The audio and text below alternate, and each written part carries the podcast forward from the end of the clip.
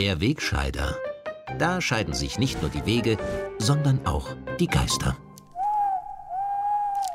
Es ist wie verhext. Woche für Woche versucht unsere gutmenschlich fortschrittliche Gesinnungsgemeinschaft wieder Tritt zu fassen und über unsere elitäre Medienblase hinaus wieder das Ruder bei der Meinungs- und Themenhoheit zu übernehmen. Und dann werden unsere Bemühungen auch in dieser Woche wieder von einem bedauerlichen Einzelfall unterlaufen.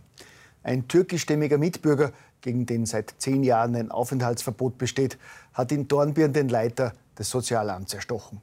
Der Mann wurde kurz nach der Tat gefasst und gleich danach sind einige unangenehme Details bekannt geworden. Und diese Details machen unsere gängige Argumentationskette von humanitärer Hilfe, Integration und Toleranz nicht wirklich einfacher. Der türkische Mitbürger ist nämlich bereits 2009 wegen einer ganzen Reihe von Straftaten wie Diebstahl, Einbruch, Drogenmissbrauch und schwerer Körperverletzung mit einem Aufenthaltsverbot für den gesamten Schengen-Raum belegt worden und hat Österreich ein Jahr später tatsächlich verlassen. Seinen Aufenthalt im Ausland dürfte der Mann jedenfalls zur Weiterbildung genutzt haben. Denn als er jetzt im Jänner illegal wieder in Österreich eingereist ist, hat er einfach das Zauberwort Asyl gesprochen und damit sein Aufenthaltsverbot sofort außer Kraft gesetzt. Der Mann hat behauptet, er habe in Syrien auf Seite kurdischer Rebellen gekämpft und türkische Soldaten getötet und werde deshalb in der Türkei verfolgt. Damit ist er natürlich automatisch unter den Schutz der Menschenrechtskonvention gestellt worden und seine Verantwortung für sämtlichen bisherigen Taten ist irrelevant.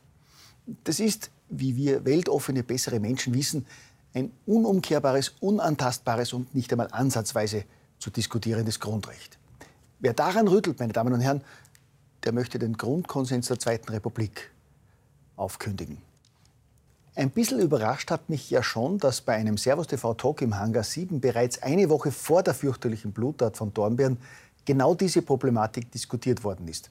Und wie unser Gesinnungsfreund, der Menschenrechtler Manfred Nowak, dabei die aus unserer aufrechten Haltung resultierende wunderbare juristische Ohnmacht des Staates so schön herausgearbeitet hat. Als er dort gefragt wurde, ob man straffällig gewordene Flüchtlinge in Länder wie Syrien abschieben könne, hat Nowak das verneint. Und für uns alle so befriedigend geantwortet, das werden wir schon noch aushalten im Rechtsstaat. Die Menschenrechtskonvention kann man schließlich nicht ändern. Eben. Was sollen wir denn machen, wenn ein Massenmörder an die Tür klopft und das Zauberwort Asyl spricht? Da müssen wir doch öffnen und ihn barmherzig bei uns aufnehmen. Das verlangt doch die jahrzehntealte Menschenrechtskonvention. Und ob die noch zeitgemäß ist, darüber darf nicht einmal nachgedacht werden. Deshalb habe ich mich auch insgeheim so über die Perfidie gefreut, mit der jetzt nach der neuerlichen Bluttat das Innenministerium angegriffen wurde.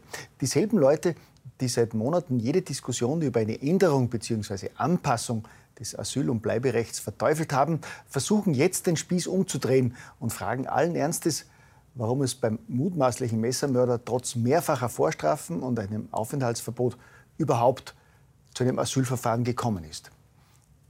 Verlogener, frecher und perfider geht's nimmer. Aber wenn es unserer guten Sache dient, was soll's, gell? Apropos frech und perfid. Auf mein Fundstück der Woche hat mich ein treuer Seher aufmerksam gemacht und mir einen Link zu einer Diskussion bei OE24 TV geschickt. Dort ist vor einer Woche auch über die jüngste Serie von Frauenmorden diskutiert worden. Und dabei hat eine echte Expertin die Aussagen der Regierung widerlegt, wonach unter anderem auch die Flüchtlingswelle 2015 für die Zunahme von Gewalttaten gegen Frauen verantwortlich sei. Lena Jäger, die Initiatorin des Frauenvolksbegehrens, hat vielmehr die wahren Ursachen für die gehäuften Frauenmorde schonungslos aufgedeckt.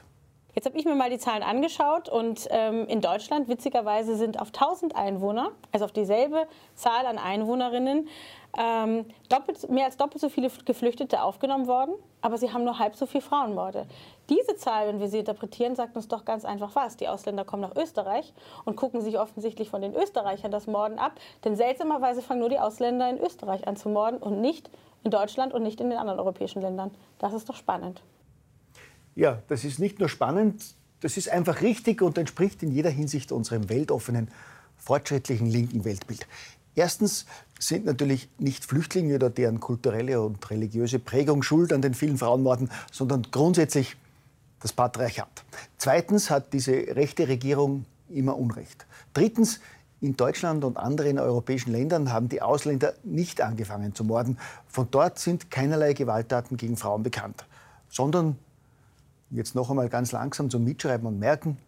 Die Ausländer kommen nach Österreich und gucken sich offensichtlich von den Österreichern das Morden ab.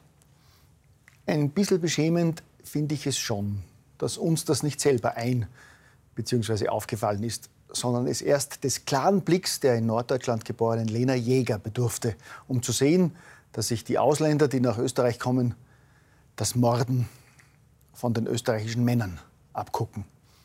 Alleine wegen dieser Aussage der obersten Chefin des Frauenvolksbegehrens stehe ich nicht an, allen Unterstützerinnen dieses Volksbegehrens ganz herzlich zu gratulieren, gell?